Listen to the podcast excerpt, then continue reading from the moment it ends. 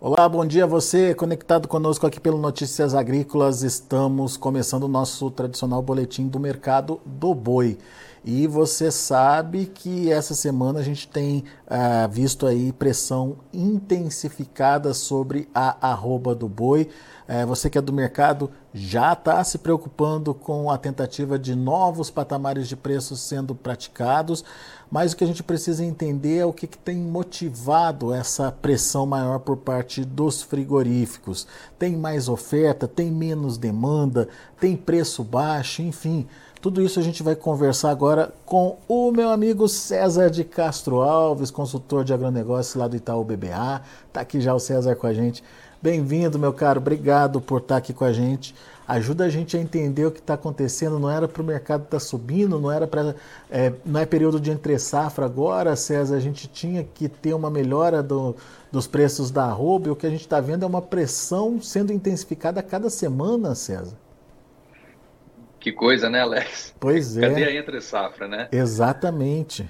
Excelente início seu aí. Olha, boa, uma boa provocação. Acho que o que a gente tem de novo, é, do ponto de vista de oferta, eu acho que tem um alívio né, do, do, das entregas de gado do, em relação ao que a gente viu ali no final de junho, né, naquele período ali era final de safra, estava ainda os, os, produtores estavam descartando gado que começaria a perder peso com a piora dos pastos.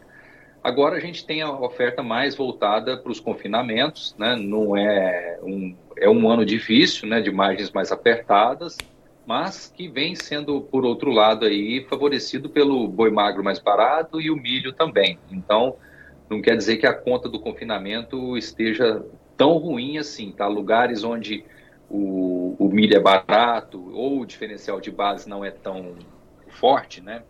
Tem deixado resultado. Então, Mato Grosso, por exemplo, que nem não é nem o diferencial, né? Lá sim o, o do basis é, é bem é desfavorável, né? Pela distância, mas ali o milho, milho é barato e principalmente o boi magro, né? Eu tenho os preços aqui que eu tenho feito cálculos aqui de boi magro lá estão na faixa de R$ 2.800. Então isso conversa com, com esse boi gordo futuro hoje aí projetado a 210, alguma coisa assim, né? Para outubro, setembro, outubro, e deixa um pequeno resultado aí de 150 até 200 reais por cabeça é, para os confinamentos, né? Isso pensando nos preços de hoje que a gente tem. Então, não é lá uma beleza, mas também não é muito ruim. Então, só para dizer que a oferta de gado, eu acho que ela segue ocorrendo, não acredito em apagão, nada disso, né? Um ano mais ofertado, em que pese o cenário desafiador para os confinamentos, né? Os futuros continuam caindo, e o milho que a gente viu nas últimas semanas foi ele se recuperar um pouquinho, né, com as preocupações aí de clima nos Estados Unidos e guerra. Então, a oferta eu acho que ela segue crescente, tá? Não é, é para baixo, mas sim é menor do que ali o pico de final de safra. Agora, o que eu acho que tem feito realmente preço, né, para baixo aqui é a questão da exportação. Os números aí parciais de julho tão, vieram bem fracos, especialmente o preço, né? O volume não é não é de todo ruim tem até uma alta de 1,5% em relação a julho do ano passado, né, na, na previsão aqui para o mês, que ainda falta uma semana, mas o preço veio com, apontando uma queda de quase 9% em relação ao mês passado, então estamos falando de 400 dólares por tonelada a menos, né, isso vem para esse mês aí para próximo de 4.600 dólares a tonelada da carne in natura exportada, e isso faz com que, consequentemente, é, o spread do, do, da venda externa, né, dos frigoríficos na exportação, ele, ele, nos nossos cálculos aqui, ele recuou de 14% em junho para 1% nesse mês, com esses números parciais aqui. Então, o boi é, recuperou um pouquinho né, nesse mês de julho, na, na, média aqui, em relação a junho, mas a carne caiu muito na exportação. Então, isso tira o apetite da indústria na, no, na originação de gado. Além disso, né, pensando ainda na demanda, o mercado interno está com sinais aí de um consumo meio travado, né, uma dificuldade de colocação de carne no, no mercado interno. Talvez isso possa ter a ver com o volume de exportação é, que não está saindo e tá, acaba sendo acaba voltando para o mercado interno. Pode ser competição com o frango, que está muito barato, né? Tem uma pressão muito forte no frango. E isso faz com que o, o atacado é, tem a dificuldade de colocação desses volumes e tira também apetite dos frigoríficos. Então, se a gente nota aí o prazo de pagamento alongando, o pessoal é, diminuindo né, dias de abate, uma pressão né, que acaba chegando no físico e o futuro reage com isso, a tudo isso com muito mais intensidade. Então, não é que a operação está ruim, está no mercado interno, ela, eu acho que a minha preocupação está maior na exportação, mas mesmo no mercado interno, a gente tinha um spread ali de 5%, né, do boi casado, né, preço da carne dividido pelo boi gordo em junho, 5% positivo, e em julho já foi 3%, né, e a exportação, como eu falei, era 14% virou 1%. Então, por mais que o boi esteja é, desvalorizado, a carne está caindo muito né, lá fora. E então esses dois elementos, acho que principalmente aí a dinâmica né, da situação lá na China que está por trás dessa pressão, tá, no preço de exportação. Pois é. Agora uh, esse preço internacional ele vinha sendo puxado principalmente por conta da China, certo? A China chegou a pagar 7 mil, 8 mil dólares aí a tonelada de carne naquele momento em que ela precisava é, do, do, do, do, da proteína brasileira lá para substituir a falta do, da proteína suína deles é, por conta da, da crise da peste suína africana por lá. Agora a situação está regularizada aparentemente em relação à peste suína, o fornecimento é, voltando ao normal. O que está acontecendo com a carne bovina lá, César? Boa, boa provocação.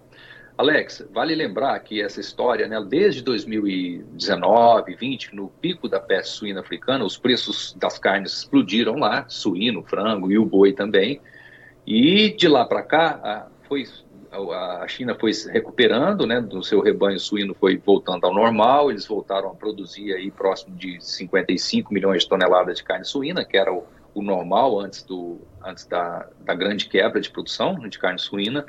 E desde então, o suíno caiu muito, né? Com a recuperação da oferta, o preço do suíno voltou ao normal lá, o frango também cedeu, e a carne bovina não, ela ficou muito elevada, ela vem né, rodando acima do ano anterior desde 2018, na verdade. Então, de junho para cá, foi a primeira vez que a gente começou a ver, desde então, o preço local lá no, no atacado chinês, e em moeda local, começar a perder força, né? Agora ele já está por volta de 5% menor do que julho do ano passado, mas chama atenção esse movimento, porque até então ele, o boi, né, a carne bovina, ela vinha meio blindada lá a todo esse cenário, de, seja das outras carnes recuperando produção e mesmo as, os desafios macroeconômicos do país, né, nos últimos anos. Agora, além dessa queda que começa a ocorrer lá, que aí eu acho que pode ter a ver eventualmente com um momento de boa oferta, é, eventualmente é, maior presença lá. A Austrália tem uma perspectiva melhor é, de exportação esse ano. Acho que isso pode ter a ver mais com o curto prazo lá do que com uma mudança estrutural de substituição de consumo, tá? Não, não apostaria nisso não. Mas a verdade é que está caindo. E é, some-se a isso a, a, desvalorização da moeda local. Até o ano passado, o preço lá em moeda local da carne não estava caindo e a gente estava sofrendo aqui, né, o setor frigorífico e a pecuária brasileira estava sofrendo pressão para reduzir preços em dólares para compensar a desvalorização cambial que ocorreu. Aí, no começo do ano, a moeda voltou a apreciar lá, a gente teve um fôlego aqui. E agora somam as duas coisas a desvalorização cambial que voltou a ocorrer, né? A moeda chinesa está perdendo valor e o preço da carne na moeda local caindo. Então, é, uma, quando a gente pensa só na queda do preço lá, é, é coisa de 5%, né, abaixo do ano passado. Mas se a gente soma a desvalorização cambial, em dólares, a carne, né, em dólares por quilo ou por tonelada, lá está 11% menor. Então, o chinês está, além de, de nos pressionar com essa é, para compensar a, a, a, desvalorização da moeda, a gente tem preços um pouco mais fracos lá na ponta. Então, isso dificulta aqui o jogo, né? Então, precisamos estancar essa queda de preço para a gente poder ver o boi respirando um pouco, para não depender daqui, do lado da oferta, né? Que tende a ser boa, tá? Normal, uhum. pelo menos. Então, seja, acho que no a demanda, né? Que é o que tem feito a diferença aqui. Mas essa essa é, digamos, queda nos preços da carne bovina lá na China que você relatou aí, ela não pode ter um efeito colateral aí, enfim, significar mais demanda de repente, e isso lá na frente se refletir em mais compras chinesas? Olha, Alex, eu, eu não, não sei se essa queda né, seria suficiente para dar um boom na demanda lá, tá? Não, não, apostaria nisso. Eu acho que isso pode ter mais a ver com um momento lá de um relativo abastecimento, né, de curto prazo, ah. ou um, um, ajuste de forças também. Vale lembrar que o frango também está caindo, né? Isso não é só o boi. E o suíno está muito deprimido, tem bastante tempo, né? As processadoras grandes tendo prejuízos há bastante tempo. Então, o momento é ruim para as carnes em geral lá, elas estão perdendo o valor.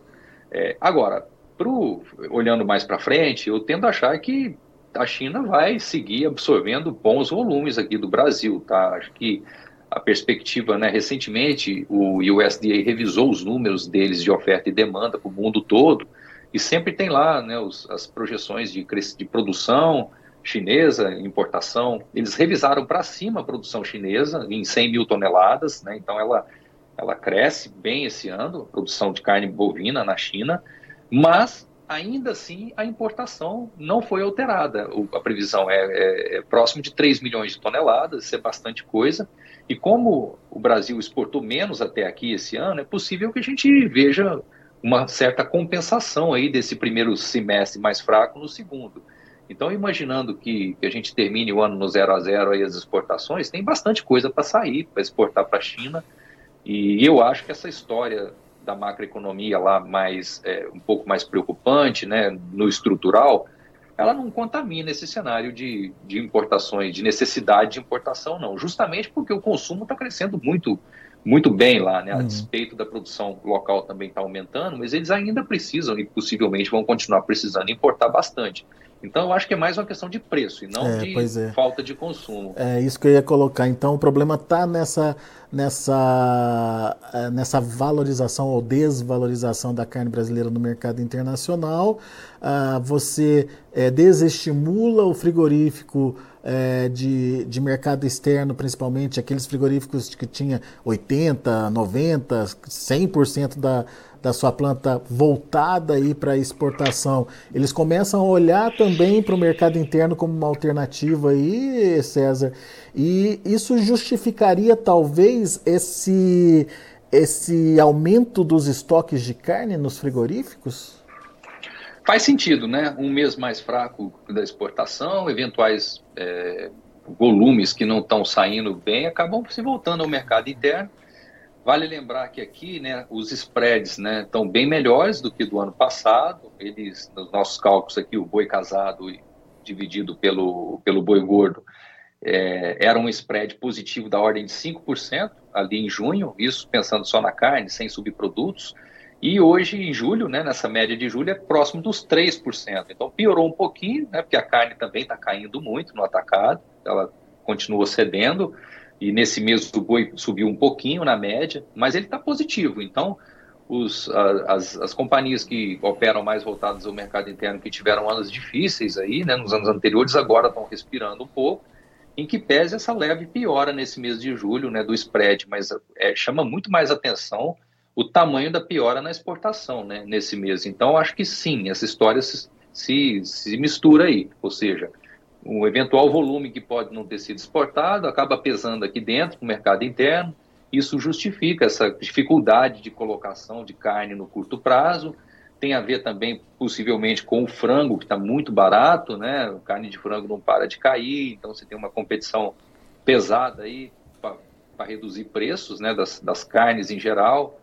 E, e, e, um ponto importante aqui que não é só a carne brasileira que está caindo lá na China, é a carne bovina em geral, né, de todos os países. Então, essa questão é, do preço lá enfraquecendo, mas me preocupa mais é a possibilidade da moeda chinesa continuar desvalorizando e aí, independente de, do preço lá cair ou não, a gente vai, nós vamos receber essa pressão aqui do, do importador chinês via desconto de preço em dólares para que não isso não vire aumento de preço em moeda uhum. local lá, né? Então isso é, acho que é bem importante aqui no, no cenário.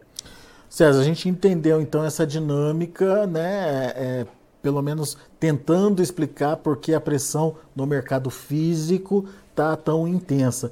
Mas você já tem uma explicação aí para o que está acontecendo com o mercado futuro? Aliás, essa é uma pergunta do Aurélio Rosa. O Aurélio está com a gente aqui é, participando pelo chat do YouTube. Pessoal do YouTube, obrigado pela interação. Não esquece de fazer aí a sua inscrição no canal. Não esquece de deixar seu like aí para gente. Mas ele pergunta justamente isso. O mercado futuro hoje despencou, literalmente, quase 3% de queda aí. Qual a notícia que tem causado isso? Essa, eu, é, será que foi uhum. mais um caso de vacalô que ele especula aqui, viu, César? Não, não que eu saiba, tá? Espero que não. é, esperamos eu, que não, né? Pelo amor de é, Deus. Alex, eu acho que tem a ver com a contaminação do, do mercado físico, né? Que caiu ontem, né? Então o boi ontem aqui, o CPE lá nos 244, é um preço um tanto abaixo do que vinha rodando, estava mais próximo aí dos 250, 255, há poucos dias atrás. E isso acho que traz essa, essa percepção de um mercado um pouco pior aí, mais fraco, e isso contamina o futuro imediatamente. Então, eu acho que é um, ter um pouco de calma aqui, né? Um momento é, de enorme pressão, mas as coisas tendem a se ajustar um pouco. Eu não, não acho que faz sentido esse preço no outubro hoje rodando aí nos 232, né? Mais de 10 reais abaixo do preço físico hoje não me, não me parece fazer muito sentido. Então eu acho que ter um pouco de calma aí e entendo que essa, essa pressão soma essas duas histórias, tá? A exportação mais fraca nesse mês e o, o mercado interno talvez um pouco sobrecarregado aí com, com a carne que não está não está sendo facilmente colocada, né? Então, acho que isso tudo tende a se organizar, tá, Alex? Me preocupa mais essa dinâmica do, da moeda chinesa, mas aqui dentro eu acho que é um, uma questão de, de forças aí. Espera um pouco, a indústria espera um pouco, limpa os canais, né, no atacado e aí depois o preço aí o preço reage um pouquinho, tá? É, e, e, ô César, a preocupação é, é transformar ou levar isso para o último trimestre, né? Será que a gente vai ter essa demanda, é, ou pelo menos a história vai se repetir, onde a China vem comprando com tudo aí para fazer o, o, o, estoque lá para o ano novo chinês? E aqui no Brasil tem pagamento de, de, de 13 terceiro salário, tem uma economia mais ativa por conta das festas de final de ano. Será que a gente vai ver isso acontecer em termos de demanda esse ano de novo? Alex, eu acho que é um ano mais difícil, tá? Pela simples razão da oferta de gado maior. Isso sempre faz seu preço, né? Eu, minha cabeça está mais com uma, um cenário mais contido aí em termos de, de, de, preço, tá? Eu acho que faz sentido subir um pouco, né? Os, os, os futuros, porque não, não, não, tem, não tem lógica lá no, no, no, em outubro, novembro ser mais barato do que agora no meu entendimento, porque eu também estou otimista com a exportação. Acho que eles têm, vão ter bastante volume para puxar, tem essa história do ano novo, segundo semestre sempre é um pouco melhor, especialmente fim do ano. Mas esperar que a economia local é, suporte uma melhora substancial do consumo num ano de maior oferta, a ponto de sustentar preço do gado, eu acho talvez um pouco improvável, é, em que pese uma melhora, né, visto de hoje. Eu acho que é um pouquinho para cima, mas também não é. Vale lembrar que ano passado não teve nenhum efeito né, de alta de preços ao longo do, do segundo semestre, e esse ano é um ano mais ofertado ainda, né? Então, tomaria cuidado aí com a expectativa de grande elevação derivada do consumo. Mas uma coisa importante é que, gradualmente, a queda no atacado da carne bovina está chegando no consumidor, né? A tendência é que isso continue chegando e aí a gente tende a ver uma ajuda também de um preço um pouco mais baixo, né? É. Mas, mas nada a ponto de mudar o cenário, né? Não, acho que não. É, é um cenário bom para o consumidor, né? Esse ano Sim. nós vamos ver, inevitavelmente, o consumo de carne bovina brasileira, o per capita, subir de novo, mais pelo efeito de aumento de oferta do que de renda, né? Não é função de uma melhora do PIB, nada disso. É, é oferta maior disponibilidade maior no mercado interno e se a exportação terminar no zero a zero aí, vai dar um, um crescimento considerável no consumo interno, né, dado que a produção deve crescer aí uns 5%, alguma coisa próximo disso. Muito bom. A gente falou da demanda para o último trimestre, mas eu queria resgatar agora, você já falou disso, mas só para a gente é, é, ajustar aqui, a questão da oferta também para o último trimestre do ano. Né? É, nesse uhum. momento, a gente tem uma relação que não é é, confortável para o agricultor em termos de margens muito positivas, mas que também não é negativa para os preços, né, César? Será que isso pode transformar é, um último trimestre num, num grande momento de oferta da, da produção brasileira? Olha, não, acho que não vai ter grandes excessos de oferta, não, até porque as margens estão apertadas dos confinamentos, tá? Elas não são não são exuberantes, né, mas até aqui são positivas. O, se, salvo se a gente tiver um, um, uma quebra muito grande lá na safra americana, até aqui nós não estamos trabalhando com esse cenário né, de um, uma grande destruição de produção lá por conta do clima. É, então os preços seguiriam, né, um, uma enorme safrinha de milho aí que a gente está é, colhendo. Uhum. Isso tudo vai manter o, os custos de ração baixos e os animais de reposição, as categorias, não vão mudar esse cenário, vão, vão estar mais baratos mesmo aqui. Esse é um ano. As contas estão fechando num nível muito mais baixo, né? Então, isso sugere que a gente deva ver a oferta normal, nem explodindo, né? Porque não não está um mar de, de atratividade o negócio, de, definitivamente, mas que segue o jogo, tá, Alex? Eu acho que é uma oferta no, na média aí maior no, no final do ano do que a gente viu no, no ano passado. Então, é, é, mais, mais desafiador, mas não muito maior, tá? Não, não vejo muito espaço para isso, não. Muito bem.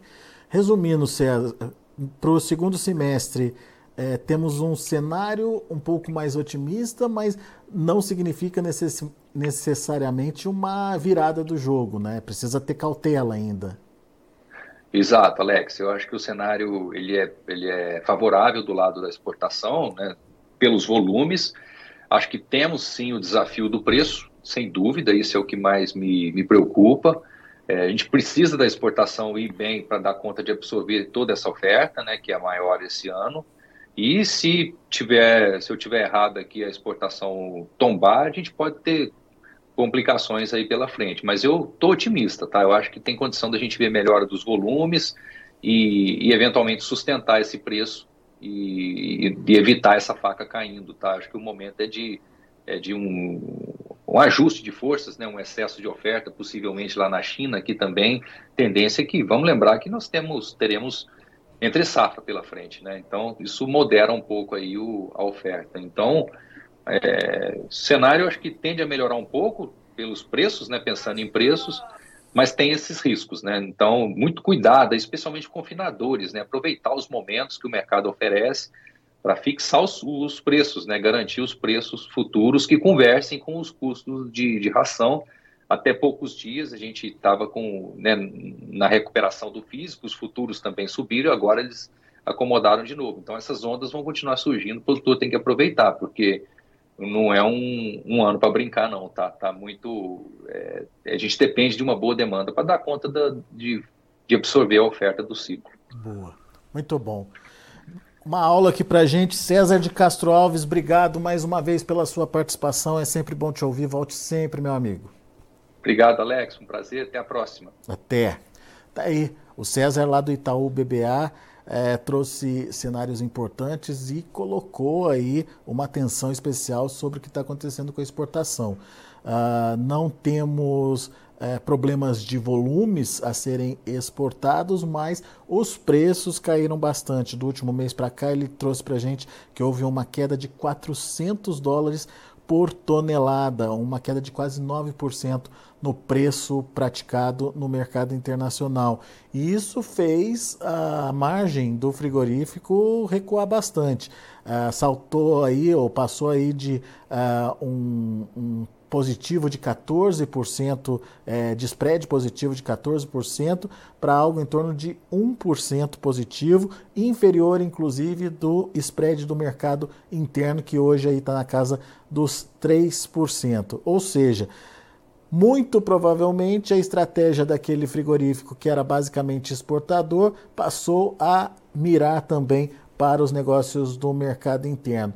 O que, que aconteceu? A gente viu aí todo mundo reclamando de excesso de oferta, de estoques sendo formados nos frigoríficos, ao mesmo tempo que as escalas de abaixo também vão avançando. Mas elas só avançam porque eh, os frigoríficos pressionam e eles conseguem aí comprar a preços mais baratos a cada dia e isso justifica cada dia de pressão aí sobre a arroba do boi gordo.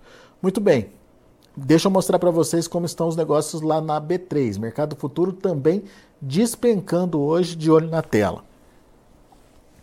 Para julho, R$ 240,60, caindo 0,8%. Agosto, R$ 229,90, uh, perdendo 2,83%. Olha só essa queda do setembro, então, 3,21% de baixa a 229 reais por arroba. E o outubro também ali já querendo perder essa casa dos 230 reais, 230,50, queda de 3,03%. Indicador CPE ontem caiu também, caiu forte, 1,42% a R$ 243,60, bem distante aí do que está sinalizando o mercado futuro para outubro.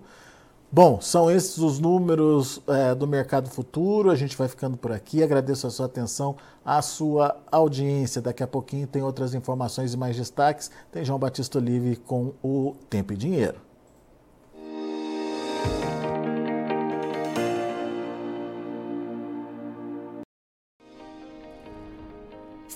Nossas mídias sociais no Facebook Notícias Agrícolas, no Instagram arroba Notícias Agrícolas e no nosso Twitter arroba Notiagre. E para não perder nenhum vídeo, não se esqueça de nos acompanhar no YouTube e na Twitch Notícias Agrícolas Oficial.